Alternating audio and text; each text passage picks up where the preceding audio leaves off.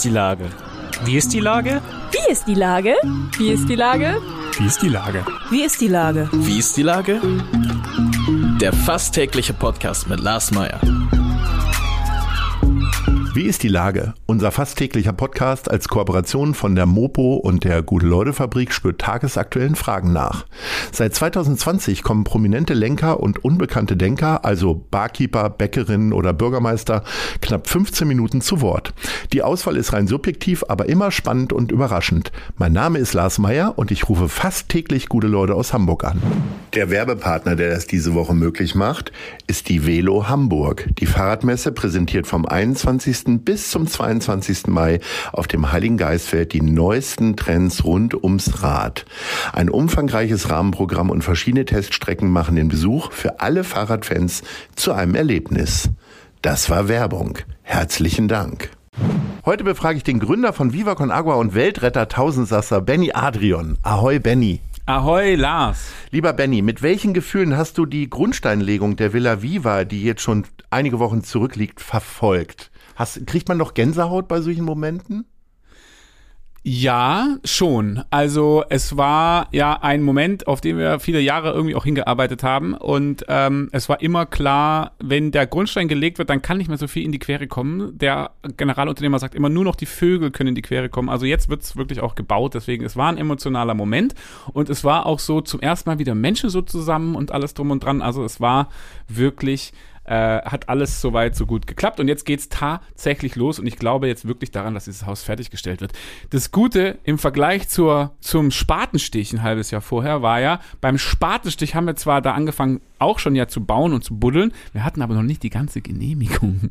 Da war noch im Prozess und jetzt mit der Grundsteinlegung haben wir tatsächlich auch äh, die Baugenehmigung und das ist das ist, das ist die gute Nachricht, ja. Also jetzt kann wirklich gebaut werden. Äh, bei Villa Viva muss ich ja sofort an Villa Kunterbund denken. Ist die Villa Viva auch so ein bisschen kunterbunt? So ein bisschen, also das ist ja nicht eine Sache, sondern viele. Erklär mal. Ein Haus, das Brunnen baut äh, und natürlich eben, ja, so Pipi Langstrumpf-mäßig für, für funktioniert. Ich baue mir die, wir die Welt, wir bauen uns da eine Welt, wie, wie sie uns wie gefällt, ja. Und die Villa Viva ist eine Welt, wie sie uns gefällt. In Hamburg am Hauptbahnhof mit dem Haus, das Brunnen baut, was da jetzt gerade entsteht. In Kapstadt ja schon mit vier kleineren Häusern, dem ältesten Backpacker der Stadt, was jetzt zu einer Villa Viva transformiert worden ist. Es gibt also schon mal zwei dann. Und dann mal gucken, wie es weitergeht. Ähm, wir haben ja, weiß ich nicht. Wir sind ja nicht so turbo-renditemäßig unterwegs oder irgendwie wollen das unbedingt groß machen. Aber natürlich, vermutlich, ich gehe davon aus, wenn wir dann zwei Orte haben, die hoffentlich auch erfolgreich funktionieren, dann gibt es wahrscheinlich auch die Möglichkeit, weitere zu machen. Und das war ja dreisterweise am Anfang äh, schon immer im Konzept. Das heißt, als wir wie die Jungfrau zum Kinde zu dieser Möglichkeit gekommen sind, am Hamburger Hauptbahnhof, haben wir einfach ja von Anfang aber in diese Präsentation reingeschrieben, ja, so ein Netzwerk an Orten auf der ganzen Welt, ja. Und äh, von daher ähm, mal gucken, ob es wirklich so kommt. Das ist ja so ein Riesenprojekt, das muss ja von vielen Leuten gestemmt werden. Und ähm, äh, du kommst mir ja manchmal vor wie so ein bisschen im Positiven der Rattenfänger von Hameln, der also mit seiner Flöte durch die Stadt zieht und immer mehr Leute äh, laufen dir hinterher. Also ähm, das Ganze fing ja irgendwann mal an, da war so ein bisschen der Urpartner von Viva Con Agua war der FC St. Pauli. Äh, mittlerweile sind so viele Institutionen und äh, Agenturen und äh, Menschen, ob populär, reich oder nur inspirativ unterwegs. Kannst du dir selber erklären, was da manchmal passiert? Nee, äh, äh, nee, kann ich nicht. Äh, und ist auch schwer. Ich überblick's auch gar nicht mehr vollständig. Also ich kriege ja auch gar nicht mehr alles mit oder so. Es gibt auch gewisse Sachen, gerade jetzt auch in Kapstadt kriege ich viel mehr mit, was passiert in, in Kapstadt, in der Villa Viva da und in Südafrika, als teilweise, was jetzt genau in Deutschland passiert. Natürlich bin ich auch hier dann äh, noch immer mit verbunden, aber es sind so viele Aktivitäten, die kann gar niemand mehr gleichzeitig auf dem Zettel haben. Ähm, Deswegen umso wichtiger, dass man da immer wieder an diesem Kern auch arbeitet, an Vision, an Kultur, dass egal was passiert, trotzdem noch den gleichen Geschmack hat, wenn man das so sagen will. Aber äh, dass ich mir das so hätte ausdenken können, auf keinen Fall. Es ist äh, nicht so, dass das, was Viva Aqua heute ist, in einem Kopf entstanden ist, weil es ist mehr als das. Das ist, glaube ich, auch die Magie, deswegen bin ich auch noch immer dabei. Das ist auch das, was mich für die Zukunft interessiert, zu sagen, da entstehen ja immer wieder, ob Partnerschaften, Aktionen, Synergien, sonstige Kooperationen und so weiter und Entwicklungen, die man nicht vorhersehen kann. Und das ist das Spannende, weil ein halbes Jahr später guckt man zurück und es sind wieder Sachen passiert, die du ein halbes Jahr vorher nicht antizipieren konntest, weil die nur entstehen, da ploppt plötzlich diese Person auf oder diese Kooperation auf und plötzlich entstehen ganz neue Möglichkeiten, die es vorher so nie gegeben hätte. Und, und das ist ein kontinuierlicher Prozess und den wir durchaus ja schon auch so versuchen zu ermöglichen, so klar, ja, zu sagen, es ist eine Plattform, auf der durch diese Synergien diese Magie entsteht, dass das dann immer wieder funktioniert, ist das Ergebnis von all den Leuten, die auf dieser Plattform agieren und nicht eine Idee, die in meinem Kopf entstanden ist. Meine Erfahrung ist ja, dass Helfen sehr viel auch mit Scheitern und Ablehnung zu tun hat. Also wenn man versucht, Leute zu überzeugen, an einem Projekt teilzuhaben, Geld zu geben, sich selber mit zu engagieren, ist es am Ende, das muss man ja mal sagen, äh, nicht immer so, dass alle sagen, ja klar, wie viel brauchst du denn und äh, was kann ich denn tun? Wie gehst du denn mit solchen Momenten um oder lässt du das gar nicht an dich ran? Doch, schon. Auch gar nicht nur, wenn es ums Geld sammeln geht, ne? Auch wenn es ums Geld ausgeben geht. Da ist es für mich noch, noch emotional noch näher so, weil wenn mal jetzt heute jemand, jemand nicht spenden will oder wenn jemand da jetzt mal nicht dabei ist oder da mal nicht investieren will, dann vielleicht beim nächsten Mal und so ist alles cool. Also ich finde das nicht, das finde ich da gar nicht so emotional so tragisch. Ich finde es natürlich auch dieser Moment, wo man oder immer wieder ja kommt man auch in Momenten, wo man feststellt, egal, selbst in einem total gut funktionierenden Projekt, wo man einen Brunnen baut, wo man, wo man, whatever, was auch immer dann in den Projekten passiert, selbst wenn das Projekt gut funktioniert, es hat seine Grenzen, weil wenn du das in den Dörfern machst, dann machst du das vielleicht nicht bei den Dörfern nebenan oder äh, du stellst fest, äh, du machst da ein super Projekt aus St. Pauli, aber an anderer Stelle gibt's tausend andere Probleme und es ist immer auch irgendwie nur ein Tropfen auf einen heißen Stein auf eine Art. Da dürfen wir uns ja nichts vormachen. Ist ja nicht so, dass wir nur, weil wir jetzt alle sagen, das ist eine tolle Sache mit Viva Con Aqua, dass da deswegen die Welt gerettet ist. Ist es nicht.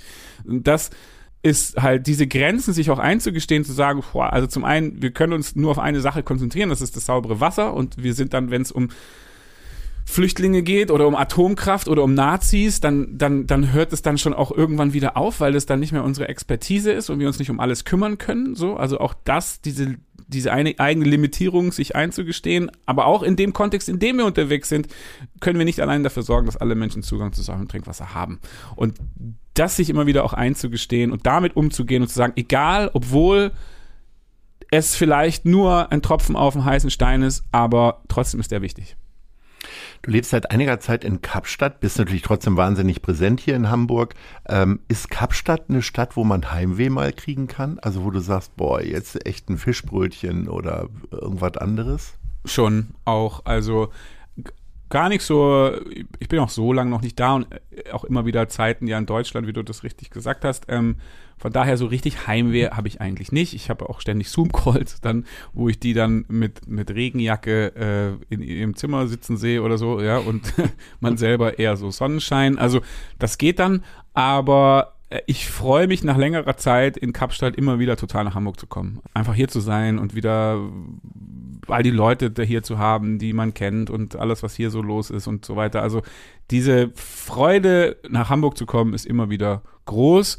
Und drei Tage später, nach drei Tagen Regen, ist sie dann wieder weniger groß. Naja, so viel Regen haben wir ja hier nun nicht, ne? Also Nein. wir haben ja, das Nein. ist ja, ich bin letzte Woche, kaum vor. äh, Dann, ich bin ja letztes Mal, als ich hier angekommen bin, das war ja im April, äh, Anfang, Ende März tatsächlich bin ich hier angekommen. Und dann. Äh, Da war eine kleine Regenphase. Ah? Regenphase, ich bin morgens aufgewacht und es war weiße Weihnachten. Ich habe gedacht, wo bin ich hier gelandet? Ich dachte, jetzt wird hier langsam Frühling und so. In Kapstadt wird es langsam ein bisschen herbstlicher und dann komme ich hierher und es ist einfach, einfach geschneit im April. Also, ähm, naja, nee, äh, das haben wir ja selten. Da freut man sich ja in Hamburg, ne, wenn der Schnee mal liegen bleibt. Alles cool, Hamburg ist toll. Das Wetter ist ein bisschen regnerisch.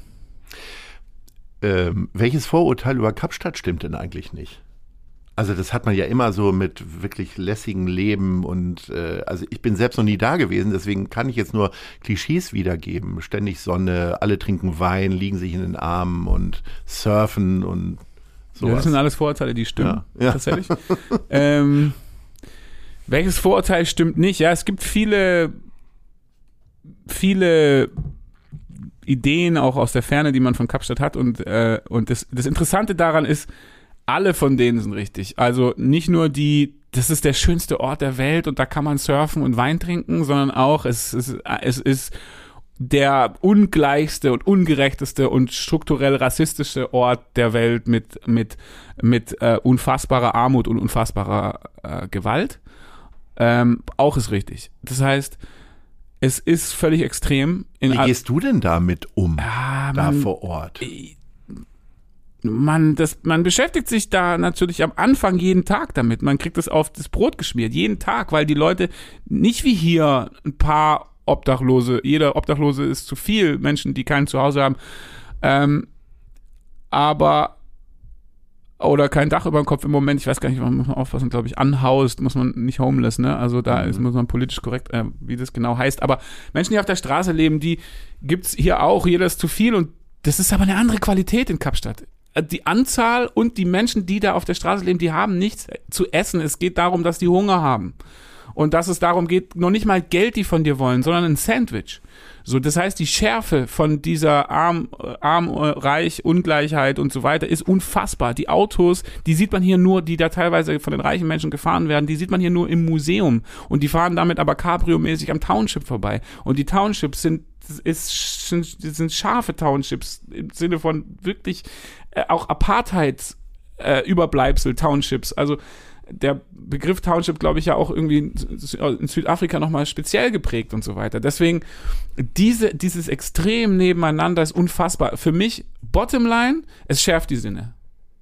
So, es schärft die Sinne und es wird dir auch bewusst, wie wenig es dir gelingt, aus deinem privilegierten Leben auszubrechen und, und die, die, die, die Privilege, die wir haben, aus denen kommen wir auch da gar nicht raus. Du, das heißt, wenn du da bist, dann lebst du auf der privilegierten Seite der, der Welt und nicht auf der anderen, weil du ziehst nicht ins Township.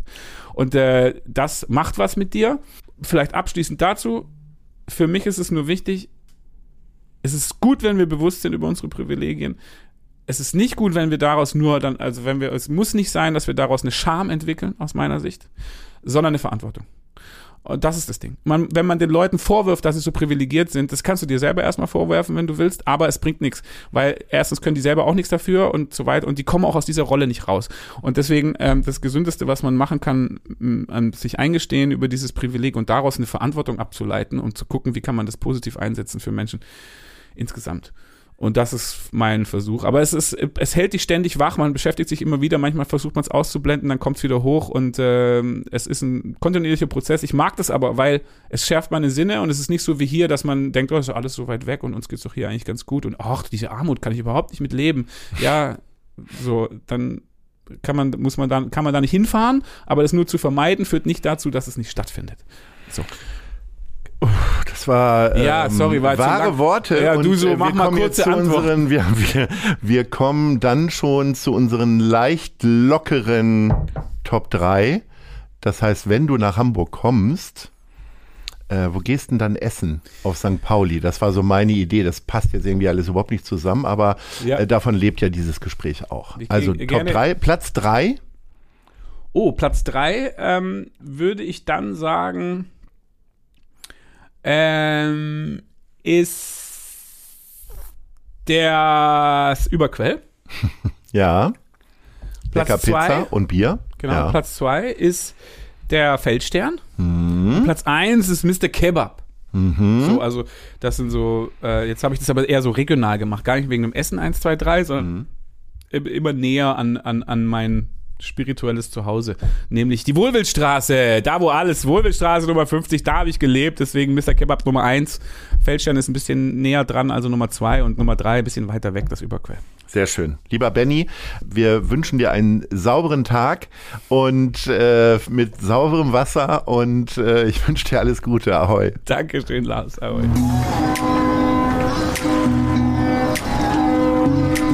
Eine Produktion der Gute-Leute-Fabrik in Kooperation mit der Hamburger Morgenpost.